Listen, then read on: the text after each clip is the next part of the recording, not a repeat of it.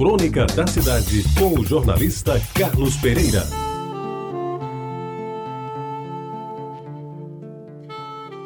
Amigos ouvintes da Rádio Tabajara, todos sabem que no segundo domingo de maio, todos os anos, eu homenageio as mães. A minha, a de algum amigo, a anônima, enfim, as figuras humanas cuja importância começa pela vida que nos dão.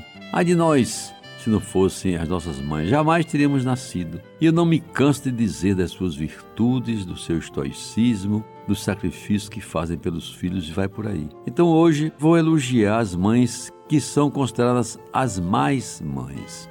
E evidentemente tenho que explicar o porquê de tamanha ousadia. Para cumprir tal desiderado, eu pedi emprestado um texto que um professor de ética, Roberto Candelori, distribuiu com seus alunos num dia das mães de um desses anos passados. Dizia o professor: escutem bem, quanta sabedoria. Um dia, quando os meus filhos forem crescidos o suficiente para entender a lógica que motiva os pais e as mães, eu hei de lhes dizer: eu os amei o suficiente para ter perguntado aonde vão, com quem vão e a que horas regressarão.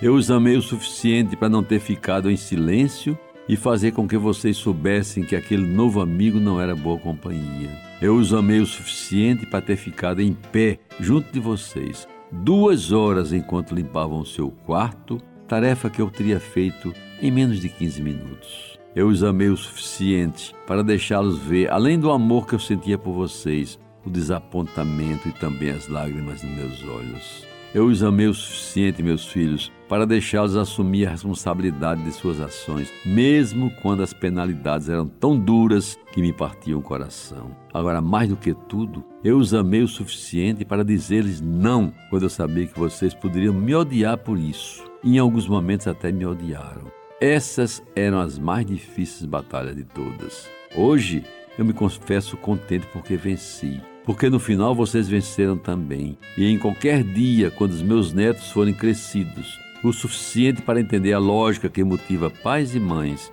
quando eles lhes perguntarem se sua mãe era má, meus filhos devem lhe dizer, e vão dizer: sim, a nossa mãe era má. Era a mãe mais má do mundo, era a pior do mundo. E por causa da nossa mãe, nós perdemos imensas experiências na adolescência, como por exemplo, nenhum de nós esteve envolvido com drogas, em roubo, em atos de vandalismo, em violação de propriedade, nem fomos presos por nenhum crime. E foi tudo por causa dela. Agora que já somos adultos, honestos e educados, estamos a fazer o nosso melhor para sermos pais maus, como foi a nossa mãe. E eu concluo: acho que um dos males do mundo de hoje é não existirem mais mães como existiam antigamente. Eternas saudades de Dona Malha, a minha amada Má, tão má, que me ensinou tanto e a quem tanto eu devo na minha vida.